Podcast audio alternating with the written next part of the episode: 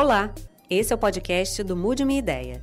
No episódio de hoje, a atriz Mariana Xavier acha que não precisa ser magra para ser bonita e saudável e vai bater um papo com quem pensa diferente dela. Porque eu acho que não precisa ser magra para ser bonita e saudável. Mude minha ideia.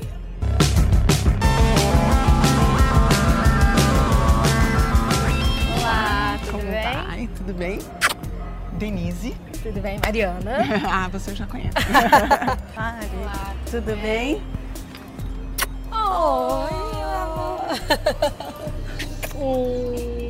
Oi, tudo bem? Vamos lá. A minha ideia é: não precisa ser magra para ser bonita e saudável. Eu quero saber a sua opinião sobre isso. Bem, pra ser bonita eu concordo com você. Né? Ah, que Porque bom, já- beleza. Já, temos um acordo aqui. Depende do que se considera magra. Tem vários pontos a serem discutidos em relação a isso. Primeiro, é, o conceito de bonita, de magra e de saudável. Do modo de, de- geral, assim, né, de, de evolução, o homem gosta de curvas. Né? Isso mostra que essa mulher, tô falando do ponto de vista instintivo, Ah, né? tá. Essa mulher daria uma boa mãe. Né? Ela tem um quadril bom que passaria um bebê. Então tem uma- Paredeira. Exatamente. Eu não tenho essa pretensão de ser paredeira, tá? Agora, assim, quando a gente fala de saúde física, o peso realmente exerce uma influência sobre a saúde, não só nesse momento, mas a longo prazo também. A OMS estabelece como critério para obesidade o índice de massa corpórea. E a Associação Médica Americana, em 2013, estabeleceu que a obesidade é uma doença. Por que, que eu acredito nisso? Tem uma, uma- uma- parte da população que acredita que não, até da, da- da comunidade científica, que não, a gente não pode classificar a obesidade como doença, porque a gente vai rotular as pessoas. Eu já acho que é o contrário. Quando você fala que uma pessoa é obesa, você está colocando a obesidade como uma característica da pessoa. Entende? Como se aquilo fosse inerente ao indivíduo. E não é. O indivíduo é o indivíduo que tem família, que tem as suas angústias, que tem a sua saúde, que tem a sua rotina com obesidade. O que, que você está chamando de obesidade? Porque eu também acho que isso é um conceito que é, é muito Sim, difícil de entender. sim. Tem tantas, tantas definições, tantas gradações, porque se for considerar só o IMC, eu sou obesa. Quando eu falo a respeito de obesidade, é para sensibilizar no seguinte: pense no futuro, não no espelho.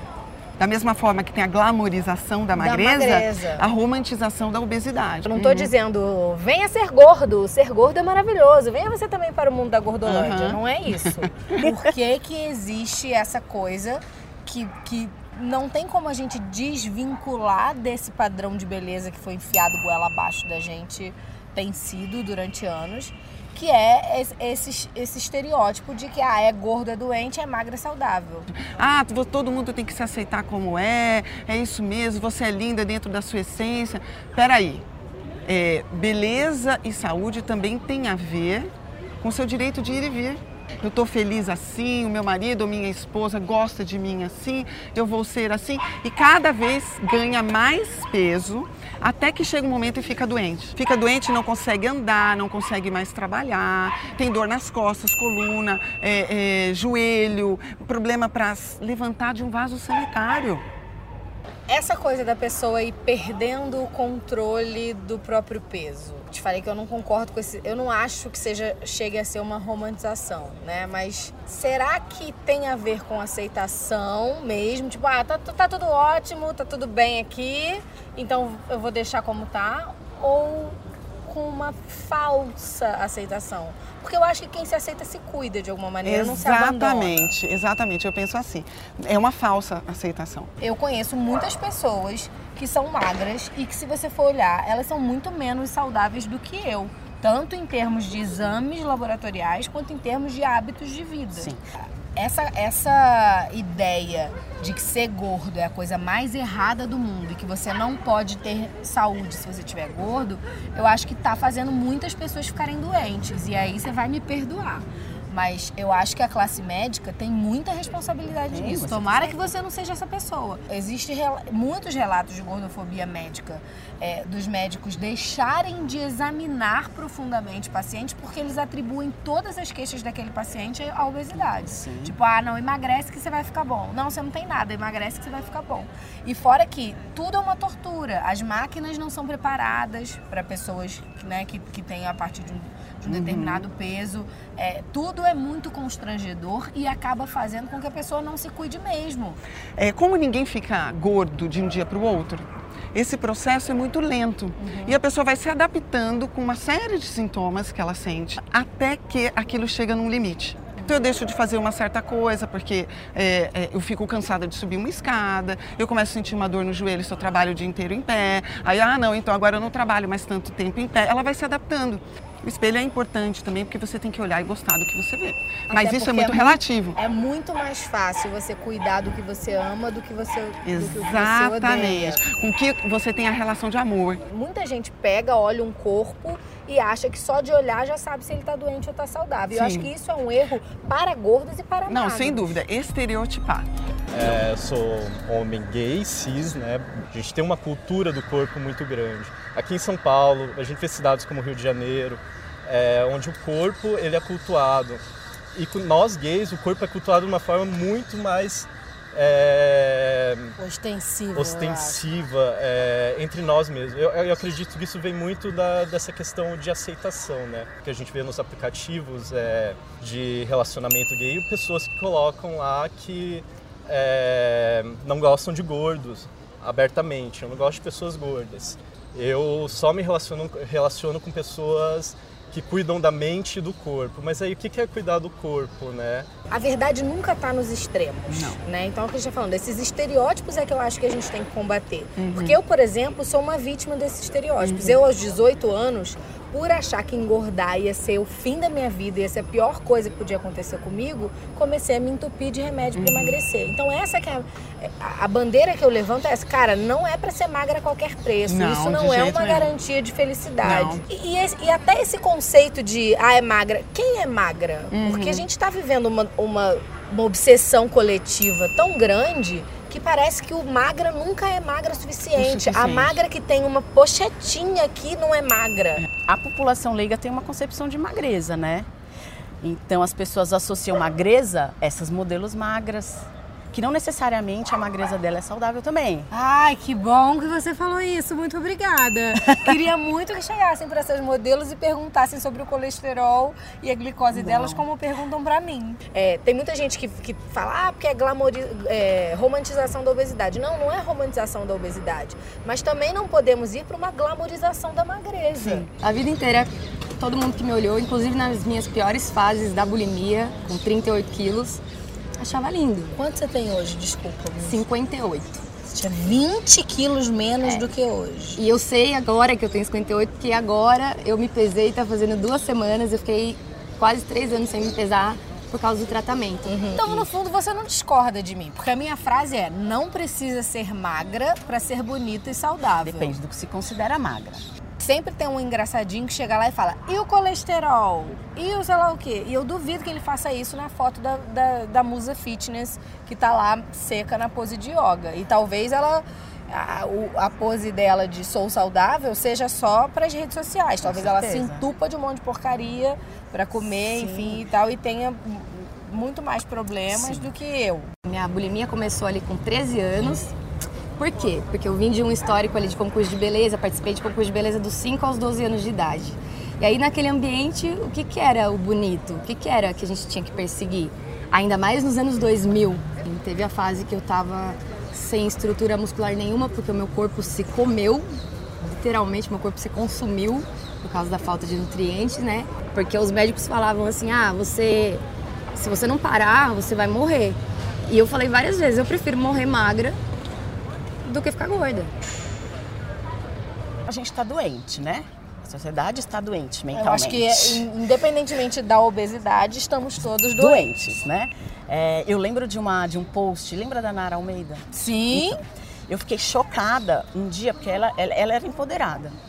Ela era a Nara Almeida, ela tinha câncer, entende? Uhum. Ela não era o câncer. Uhum. E ela gostava muito de ir pra praia e ela postou uma foto de biquíni com sonda interal, emagrecida. E, e postaram ele. Falam... Ah, como você tá linda aqui que você fez pra emagrecer. É, não, peraí, quero gente. Esse corpo. Não adianta ser super empoderada se você continua sendo gordofóbica. Uma pessoa, uma pessoa que é gordofóbica não é empoderada. Concordo demais. Não porque é. a pessoa que tá se mal aceita resolvida. de verdade, ela não vai se incomodar com o outro. Pe... Nunca. A gente sabe, principalmente em rede social, que esta magreza vem às custas de uma série de comportamentos que não são saudáveis. Inclusive, eu acredito que rede social é uma fábrica de frustração. Usar crocs deve ser mais ou menos como namorar uma pessoa gorda e feia. Em casa até que é confortável, mas na rua faz vergonha. Eu não gosto de crocs. Nem em casa. acho- nem em casa. Também não gosta de homem Mas- gordo nem em casa. Não gostar de homem gordo é uma palavra muito, muito forte, porque eu já Não fiquei com pessoas, Ah, mas eu já acho ficou? eu já fiquei com pessoas Ah. gordas. É onde meu olhar ele não está direcionado. É esse que é o problema, né? Muitas vezes a gente, essas pessoas elas se apagam, porque a gente dentro desse contexto de pressão, são pessoas que a gente não direciona a nossa visão, nosso interesse. Você já ouviu falar que muitos, muitos casos de obesidade estão relacionados a situações de abuso? Já. Muitos. Pessoas, acho que principalmente mulheres, porque ainda somos nós mulheres as maiores vítimas de abuso. Sofreram algum tipo de abuso quando eram jovens e acharam que a culpa daquele abuso era do corpo. Meu corpo é atraente, então isso causou o abuso, então ela inconscientemente começa a engordar para se proteger desse olhar invasivo, desse olhar de desejo, sei lá o quê. Eu com 12 anos de idade, pesando 42 quilos, comecei a fazer dieta. Tenho lá uma página do meu diário, que eu já até compartilhei nas redes sociais várias vezes, que era falando, ah, eu tenho uma missão, diário, tenho uma missão, eu estou acima do peso e vou emagrecer.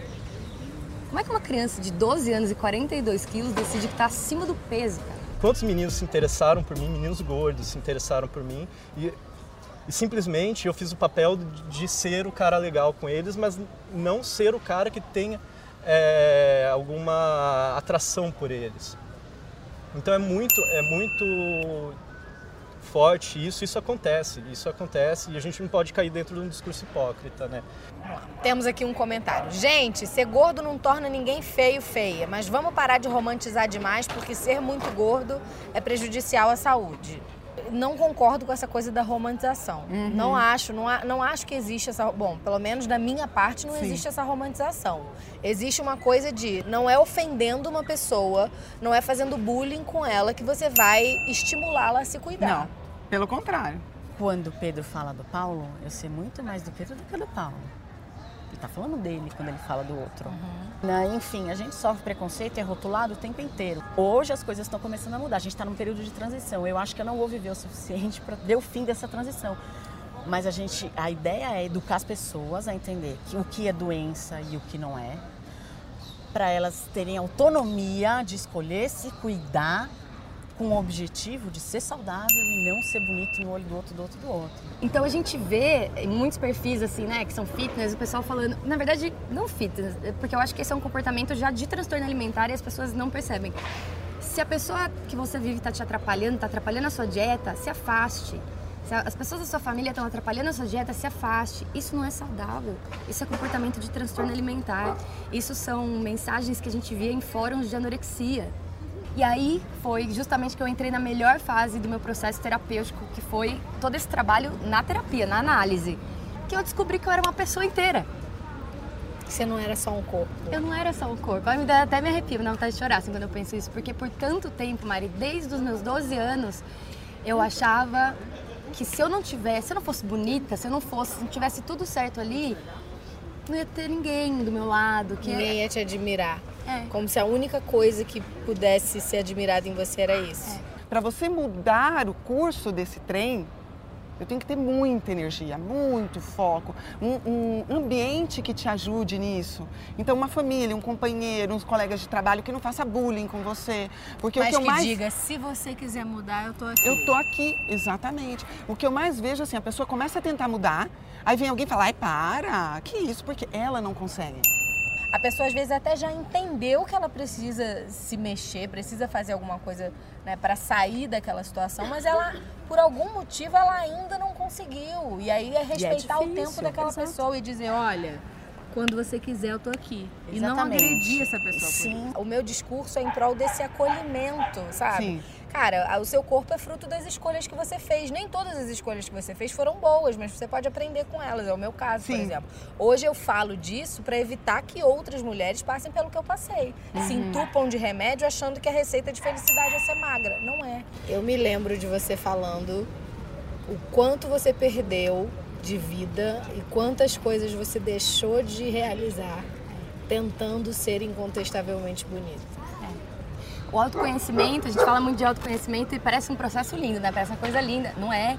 Autoconhecimento é um processo bem bagunçado, Doloroso. doloroso, porque quando você olha pra você e enxerga a quantidade de preconceito, a quantidade de coisas que foi- foram colocadas em você que não são legais, você vê que tem um trabalho muito, muito grande a ser feito aí, mas vale a pena. E esse trabalho vale a pena não só por você, vale a pena por você, pro seu convívio em sociedade, pro efeito que você vai ter na vida das pessoas. Só tem a ganhar, só que dá trabalho. Dá trabalho. Quero que mais pacientes venham me procurar porque querem ser saudáveis do que porque querem ser bonitos. O dia que eu conseguir isso, eu vou estar muito Até porque muito eu acho feliz. que quando a pessoa tá confortável na própria pele, tá feliz Ela com tem as brilho, né? ela, ela fica naturalmente bonita. brilho. Tem muita gente que a gente olha e fala assim, ai, é lindo. Quando abre a boca pra falar, você fala, Deus me perdoe. Misericórdia. Bota na prateleira que tá É, fica quietinho, é melhor. Tem uma frase que eu repito muito quando eu dou palestra e tal, que foi uma frase que eu tomei pra minha vida. Que é, o grande mal das redes sociais é que a gente insiste em comparar os nossos bastidores com os palcos alheios. Exatamente, perfeito. A gente compara o nosso pior com Aham. o melhor do outro e a gente se sente um lixo. Exatamente, e, é. aí pronto. Então, assim, é, eu acho que no fundo a gente não pensa diferente. Não. A gente pensa em coisa. Obrigada. Imagina, obrigada eu.